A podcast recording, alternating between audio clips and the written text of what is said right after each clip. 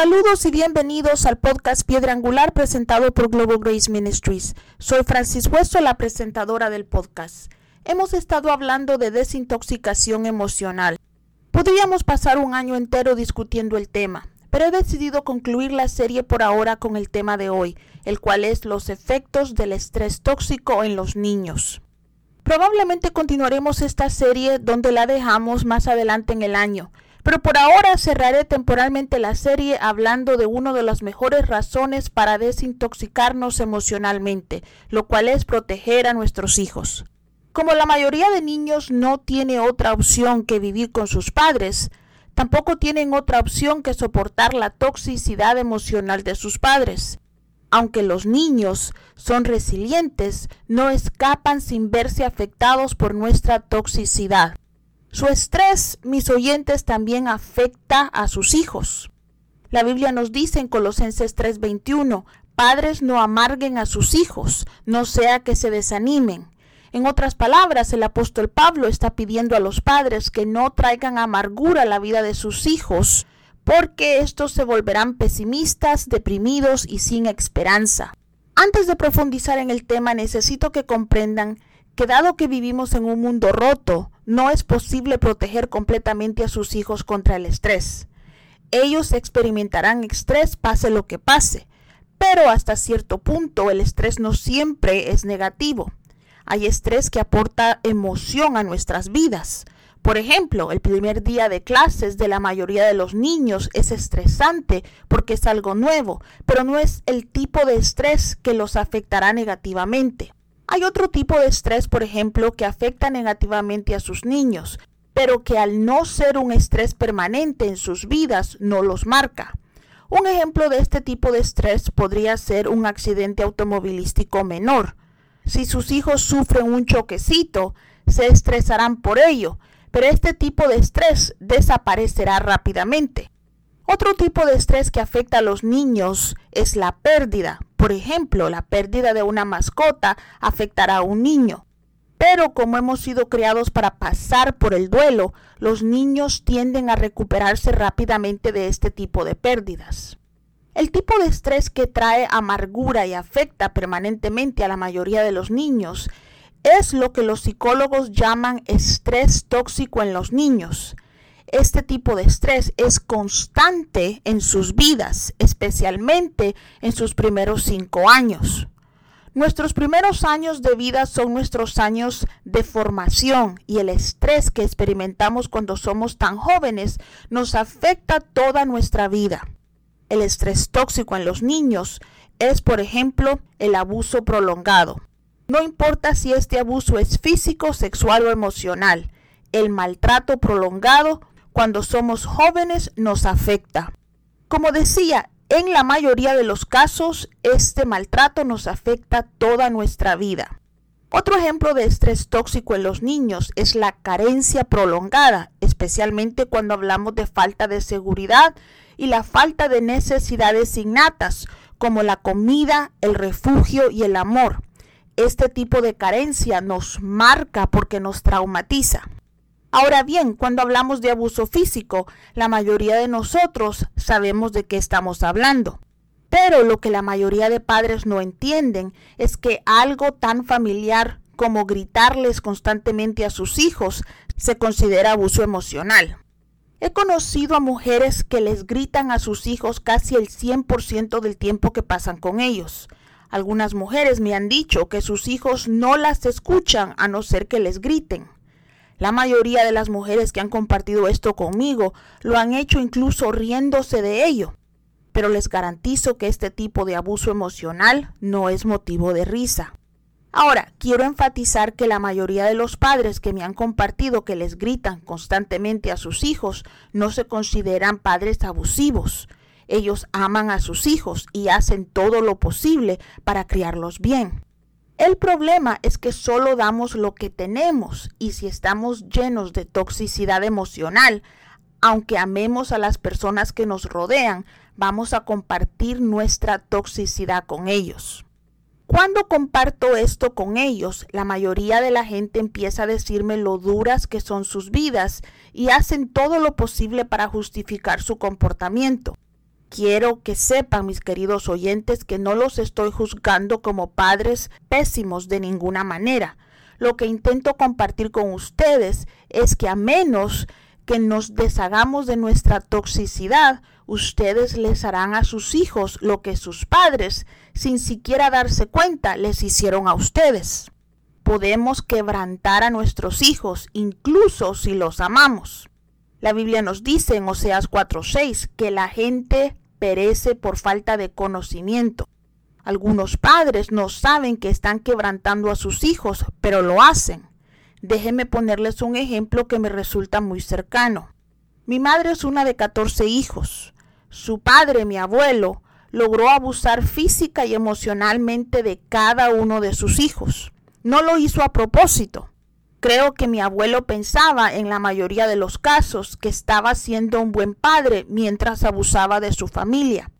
Él mismo fue un niño abusado, por lo que realmente no sabía cómo criar a una familia en lugar de disciplinar a sus hijos, los golpeaba tan brutalmente que aunque la mayoría de mis tíos ya son abuelos, la mayoría todavía tienen las cicatrices físicas y emocionales de esas palizas.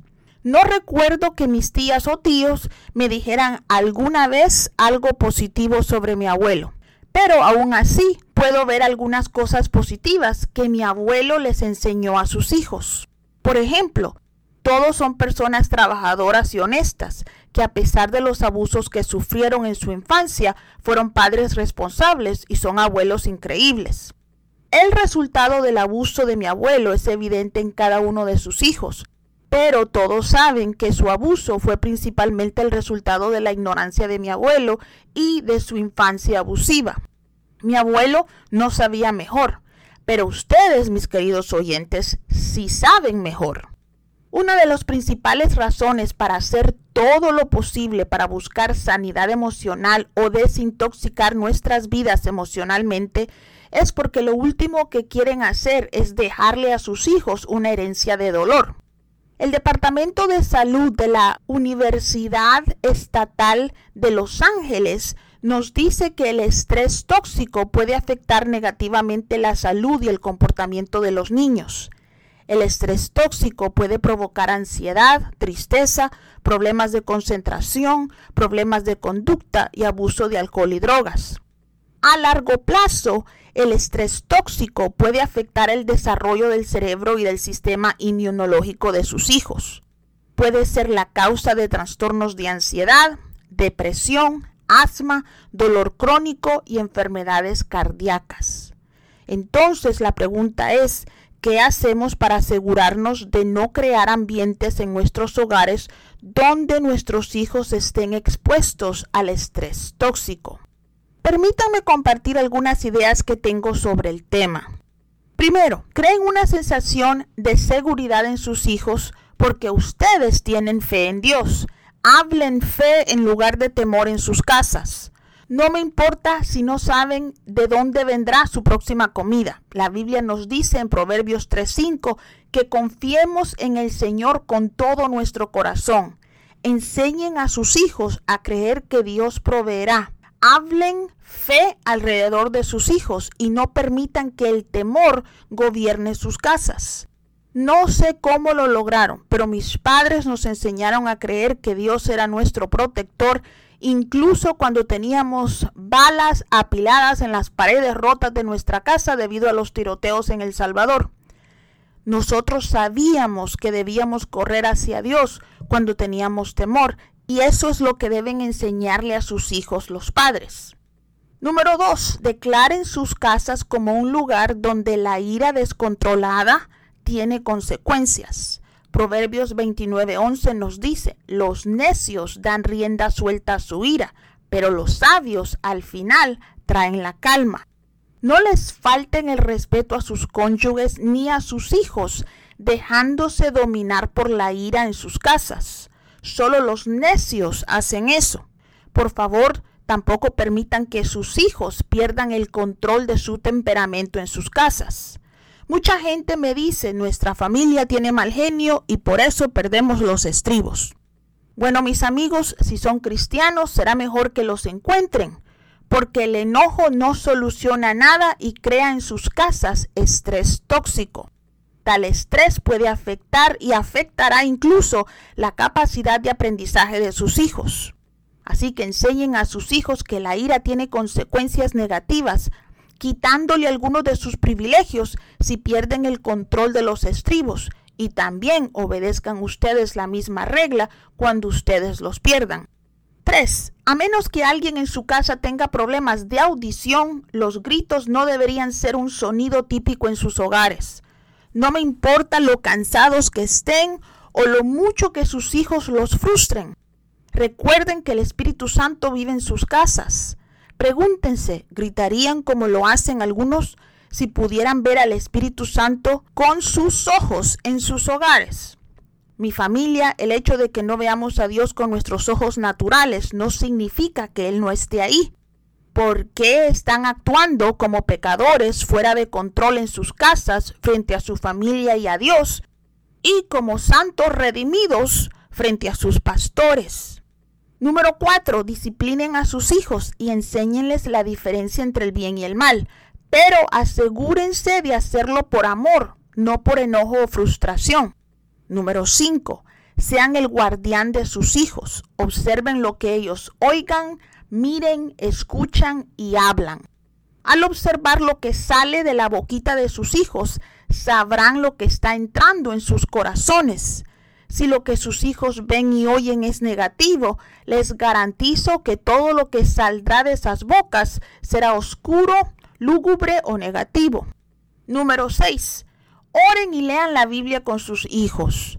Déjenme decirles que recientemente cuidé a un pequeño que pasó 30 minutos pidiéndome que le leyera libros sobre los vengadores antes de acostarse y se negó a orar conmigo durante dos minutos antes de irse a dormir. Él me dijo que sus padres se toman el tiempo para ponerlo a dormir y pasan al menos 30 minutos con él en su habitación cada noche, lo cual es maravilloso pero no le han enseñado a orar. Gente de Dios, si no oran y leen su Biblia con sus hijos de tres años, no tienen derecho a pedirle que ellos oren y lean su Biblia cuando estos tengan trece. Lo triste es que este pequeño asiste a la iglesia todos los domingos y cree que solo se puede orar en la iglesia. Por favor, no le pidan a pastores de jóvenes que les ayuden a mantener a sus hijos adolescentes entusiasmados con la iglesia, a menos que hayan hecho todo lo posible por mantenerlos a ellos entusiasmados sobre Dios en sus casas. 7. Díganle a sus hijos quienes dicen la Biblia que son ellos desde su infancia. El mundo, mis hermanos, hará todo lo posible para distorsionar la imagen que sus hijos tienen de sí mismos tan pronto como sus hijos salgan por primera vez a la calle. A menos que ellos sepan quién son en Cristo, sufrirán abuso de parte de los bullies o matones. Ellos mismos se convertirán en matones o seguirán fácilmente a otros que son populares. Una vez yo tuve un bully o un matón en la escuela cuando yo tenía como 12 años. Esta persona me hizo la vida imposible durante dos semanas. Después de los primeros tres días, comencé a orar para que Dios se ocupara de ella. Después de la segunda semana de oración, ¿quién creen que asistió a mi clase de escuela dominical un domingo? Mi bully apareció en la iglesia y como yo estaba enseñando la escuela dominical a los 12 años, después de que ella me vio enseñando, Dios puso el temor de Dios en ella y nunca más se metió conmigo en la escuela. Yo tenía 12 años y ella tenía 13, pero como sabía quién era yo en Cristo, después de esa visita a mi iglesia, ella me miraba como si yo fuera el adulto y ella una niña. Si enseñan a sus hijos a seguir a Cristo desde pequeños, no tendrán que preocuparse de que ellos sigan a alguien más que los aleje de Cristo cuando son adolescentes. La mayoría de ustedes pueden pensar que a lo mejor no sé de qué estoy hablando, porque las cosas ahora son muy diferentes a lo que eran cuando yo era niña y yo sé que lo son. Pero ¿saben quién sigue siendo el mismo? Jesús. Él sigue siendo el mismo. Pueda que la iglesia sea diferente, pero Dios no ha cambiado. Su poder todavía funciona y sus hijos pueden clamar a Él si ustedes les enseñan cómo hacerlo. Lo último que les quiero recomendar antes de terminar es que tengan cuidado con lo que dicen sobre ustedes mismos delante de sus hijos. Si hablan negativamente de ustedes, sus hijos los verán así. Ellos a su vez empezarán a verse a sí mismos a través de sus ojos. Sean amables con ustedes mismos, mis hermanos, y muestren amabilidad con su familia.